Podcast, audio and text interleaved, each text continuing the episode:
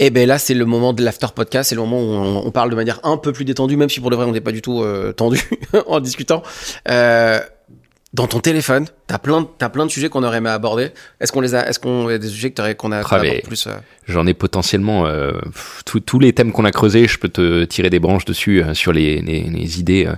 Je- par exemple, un, un, un sujet qui me fâche en entreprise en ce moment, c'est que j'ai plein de gens dans les entreprises qui me disent les nouvelles générations sont paresseuses, ils veulent pas travailler, la génération Z. Je leur dis mais c'est totalement faux. Au contraire, ils sont plus intelligents, ils sont pragmatiques. Et surtout, il y a un énorme biais de sélection. C'est-à-dire que ceux que vous voyez venir dans l'entreprise, qui veulent postuler chez vous et que vous accusez de pas travailler une fois recrutés, c'est ceux qui veulent vraiment pas travailler. Parce qu'il y a une énorme partie que vous ne voyez pas, parce qu'ils ont déjà leur boîte, ils sont déjà à leur compte, et ils font un zéro de plus sur la rémunération que vous, à votre âge. C'est qu'il y a un biais. Ils sont pas bêtes. Ils ont fait des stages dans les entreprises. Ils ont vu ce que ça donnait. Ils ont vu l'arnaque, entre guillemets. Et ils disent no way. Et du coup, ils se mettent à leur compte et ça marche très bien. Mais vous voyez que ceux qui viennent et du coup, vous pensez qu'ils sont paresseux. C'est un biais de sélection. Et c'est-à-dire qu'avec le, c'est un sujet avec le Covid, c'est le, le fait que le, le bien-être, la Ouais. santé mentale, tout ça est revenu en mode. euh, tu penses que ça c'est, est-ce que est-ce que c'est vrai? Est-ce que finalement ça, Oui. voudrait, ça voudrait dire que finalement, euh, y a pas- en fait, là ils sont vraiment sur le bien-être, bien-être, ça veut dire potentiellement pas travailler et chiller un peu plus. Bah, en fait, ils ont aussi raison là-dessus, c'est qu'ils voient bien que déjà, encore une fois, ils sont pas cons. L'entreprise n'a aucun sens. Aller dans l'entreprise et être derrière un ordinateur, ça n'a pas de sens. Envoyer des mails, faire de l'Excel, du PowerPoint, c'est c'est totalement absurde. Dans quelques années, on, on rigolera de ça. Enfin, cette époque-là n'a n'a aucun sens. Et du coup, ils sont pragmatiques. Ils se disent, mais aller en entreprise pour faire ça, mais no way. Je préfère être chez moi, regarder des vidéos YouTube, euh, avoir une petite rémunération, mais vivre, voir mes amis, euh, même avec moins de ressources. La génération du dessus en entreprise, ils étaient obsédés par la rémunération et les avantages eux, ils s'en foutent. Ils ont compris que le seul but de l'existence, c'est le bonheur. Et du coup, ils essaient de maximiser ça. Et ils ont compris qu'aujourd'hui, avec leurs amis autour, peut-être un niveau de vie plus bas, parce que de toute façon, ils se disent qu'ils n'auront jamais le niveau de la génération du, du dessus, et euh, des applis sur leur smartphone qui les divertissent, qui les stimulent, bah, ils ont ce qu'il leur faut, en réalité.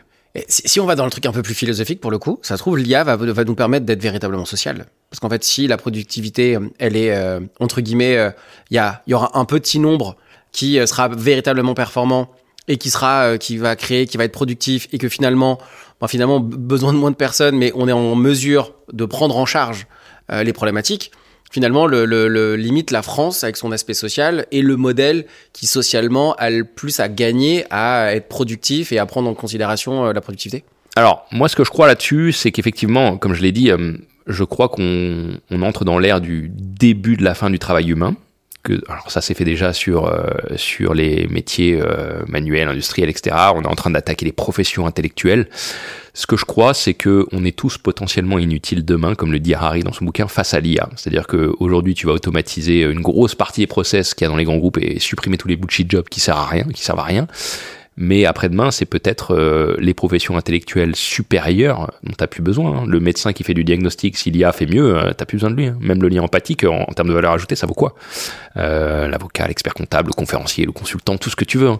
Donc si on transfère toute l'expertise aux algos et que les machines commencent à travailler à notre place, oui, il faudra euh, encadrer socialement tout ça. C'est le vrai challenge. hein. Oui. Je fais partie de ceux qui croient qu'un jour on aura besoin d'un revenu universel.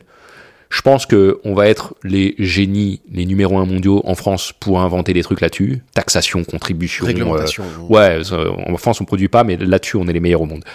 Euh, et puis après, tu as, deux solutions hein, pour financer un revenu universel. En fait, ce qui se passe avec la technologie, là, et ce qui risque de se passer avec l'IA, c'est que dans une économie, pour produire de la valeur, tu as du travail, des gens qui bossent, et du capital, des machines, des outils, des logiciels, ce que tu veux.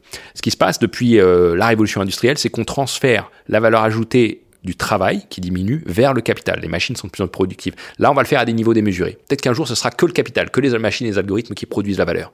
Et ben, l'idée, c'est de dire, on récupère une partie de cette valeur créée par les machines, le capital, les, les algorithmes, etc., et on la redistribue aux gens pour qu'ils puissent vivre.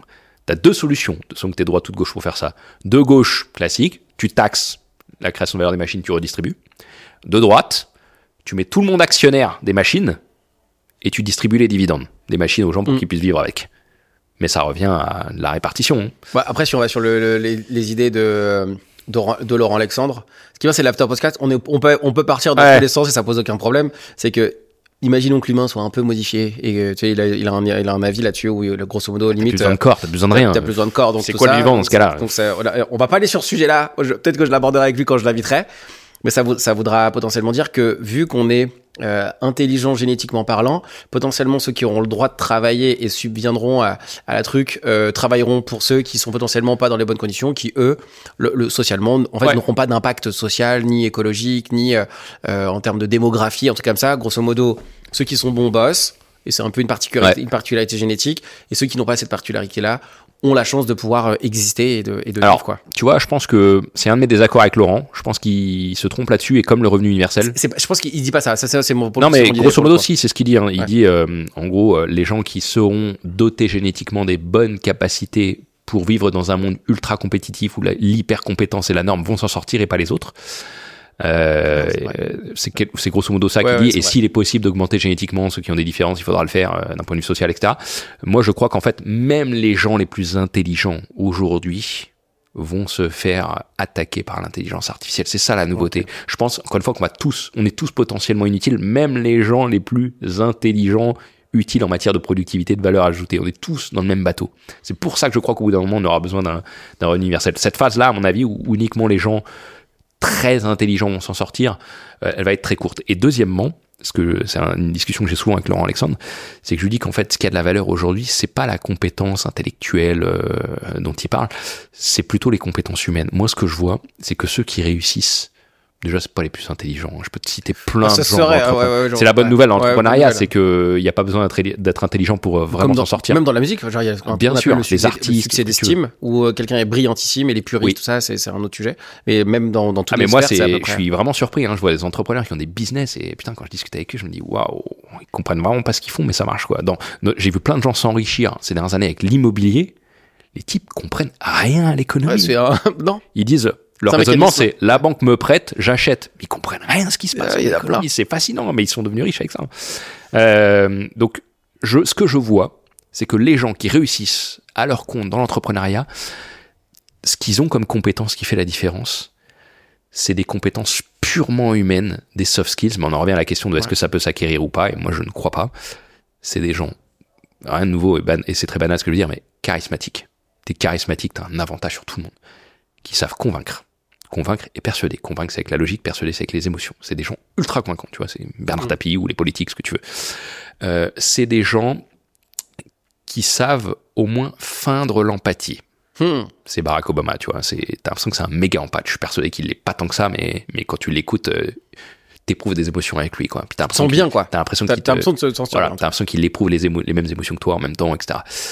Et, euh, et c'est des gens, alors là je rejoins Laurent Alexandre, qui ont, mis à part euh, ce que je dis sur, l'intelligence, surtout pour réussir dans des, secteurs euh, où il y a beaucoup beaucoup de business, c'est des gens qui ont une grosse culture générale. Vraiment, je pense que toucher à tous les sujets, s'intéresser à tous les sujets, les relier entre eux, c'est ce qui aura le plus de valeur demain. C'est pour ça que je dis tout le temps aux gens, les gens me prennent pour un fou, mais au lieu d'étudier euh, le management, c'est bullshit de toute façon, ces Mm. trucs-là, d'aller faire un MBA, HEC, tout ça c'est fini les MBA. Enfin, que, euh, lisez Balzac, lisez Balzac. Je l'ai pas lu. Tu sais que quand j'ai bossé notre truc, je me dis putain, j'ai pas lu Balzac. Ça m'a énervé de pas de pas Franchement. l'avoir. Je vais, je vais le lire, c'est obligatoire.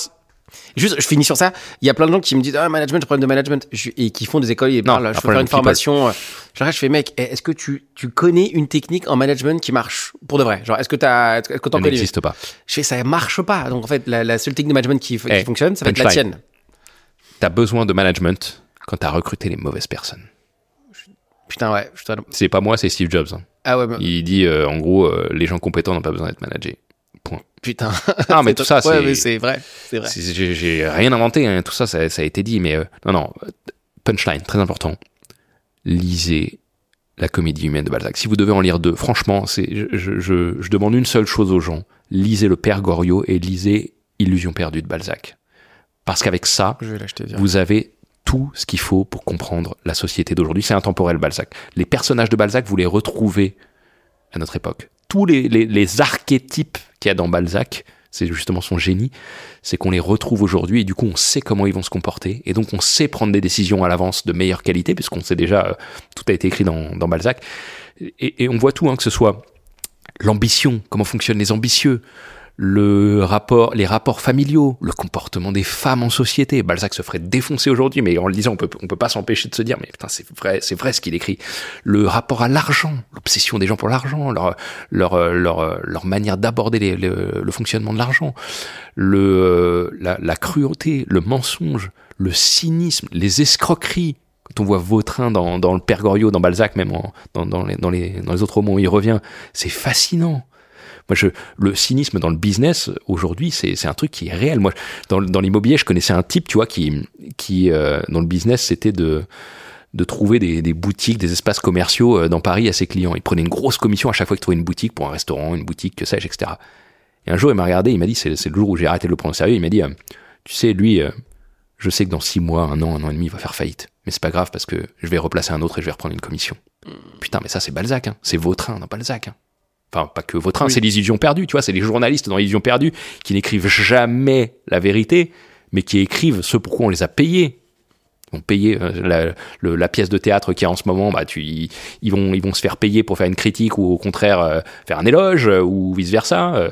puis tu payes pour les applaudissements lors de la première. Enfin, c'est cette espèce de c'est le fonctionnement de la société. Bah là aujourd'hui on paye des vues, tu payes des followers. Ah, moi j'ai appris ça, tu vois. Moi je fais des chroniques sur BFM Business depuis des années quand ils m'invitent. j'ai appris qu'il y avait des gens qui étaient payés pour aller là-dessus. Je savais même pas, tu vois. Il y a des gens qui ouais, qui, qui, payent, pour y aller quoi. Qui payent pour y aller. Genre il y a des gens qui je ne savais pas. On m'a payé pour des followers, qui payent pour des likes, qui payent pour des commentaires. Mais tu vois, tout ça, je pense que ça va disparaître parce que, encore une fois, le marché est en train de régler ça. Les gens qui ont des faux followers, bah, tu vois qu'ils n'ont pas de likes ou ils n'ont pas de vues. Les gens qui. C'est pareil, le marketing. Si tu as besoin de faire du marketing, c'est que ton produit, il est pas bon. S'il est de qualité, ça, il s'autoporte aujourd'hui. Ça, ce serait. On pourrait limite parler que de ça. Mais les gens séduisants, ils n'ont pas besoin de dire qu'ils sont beaux. Hein ça se voit, mais c'est pareil pour tous les produits et services. Hein. Mais ça vient Amazon, ils n'ont pas besoin de dire qu'un produit suffirait à lui-même s'il est pas, si les gens, si les gens le voient pas ou si l'information circule tellement vite et tellement bien aujourd'hui que tout se sait très vite. Ce qui veut dire que, je prends l'exemple d'Amazon. Amazon n'a pas besoin de faire la pub que euh, ils ont un super service client, qui respectent leurs clients, etc. Puisque ah c'est sa réputation. Tous les gens se le répètent les uns les autres parce que c'est la vérité. c'est pour ça. C'est la conséquence de ce qu'ils sont. En fait, je sais plus qui disait ça. C'est c'est Cocteau non qui disait il euh, n'y a pas y a pas d'amour il y a que des preuves d'amour. Bah, en fait c'est la preuve qui fait tout. Tu dis que t'es un bon community manager bah montre ton nombre de followers. Tu dis que t'es un bon vendeur montre le, chiffre d'affaires que t'as réalisé. Tu dis que t'es bah tiens conférencier. Combien tu fais de conférences par an? Tu vois? Tout, tout, tu peux tout tu peux trouver des KPI beaucoup plus indirects mais vrais sur le fonctionnement du monde. Mais vraiment conseil lisez Balzac Franchement, t'es, j'ai, écouté tout ce que tu disais. À chaque fois que tu disais Balzac, j'ai vas-y. Alors, moi, j'avais pas trop le temps, mais je me j'ai obligé là. Je, On peut en reparler hein, si tu veux. Moi, ça me passionne parce que chaque fois que je le relis, je me dis, euh, il a vu juste. Ah, tu le relis et tout en plus? Ouais, parce que tu sais, euh, alors, encore un truc qu'on me disait euh, quand j'étais une de mes profs de Sciences Po, c'est que, et c'est valable pour tous les, toute la connaissance, on ne relit jamais le même livre. Ah, ouais. Puisque on, on, change. Et donc, sais, c'est Anaïs Nin, une auteure que j'adore et que je cite tout le temps en conférence, qui dit euh, Nous ne voyons pas le monde tel qu'il est, nous le voyons tel que nous sommes. Et donc tu vas lire par définition ce que tu es à chaque fois, et donc chaque lecture sera différente. C'est comme Proust, on dit que Proust, il faut le lire tous les dix ans. Moi, j'ai pas lu toute la recherche du temps perdu de Proust. Proust me passionne, mais j'ai pas été encore jusqu'au bout. C'est l'un de mes projets. Mais j'ai relu plusieurs fois ses premiers, euh, ses premiers romans. Parce que tu sais qu'il a, il a écrit sept livres dans la recherche du temps perdu et c'est brillantime. C'est très difficile à lire Proust. C'est pour ça que j'ai jamais été jusqu'au bout des sept romans. J'ai des amis qui y sont allés, mais parce que c'est une épreuve à chaque fois. Et à chaque fois que chaque année que tu prends et que tu le relis différemment, que tu apprends des choses, tu découvres des choses sur toi, en fait, on se lit soi-même au travers des livres. Hmm. Autre punchline. Forcément, le temps, euh, le temps, le temps tourne. Je sais que tu as. J'ai mon avion euh, juste derrière. Je, voudrais te remercier encore une fois euh, pour cet after podcast. Moi qui te remercie. je te dis forcément à très vite, Stéphane. Avec plaisir, quand tu veux, ou sur scène, anytime. Je viendrai te voir, c'est certain. Merci beaucoup, Steph. Merci. Merci d'avoir regardé cet épisode, j'espère qu'il t'a plu. Si tu as envie de passer de entrepreneur à high value entrepreneur, n'hésite pas à me contacter, les liens sont dans la description. On se retrouve la semaine prochaine pour un nouvel épisode. Merci et à très vite.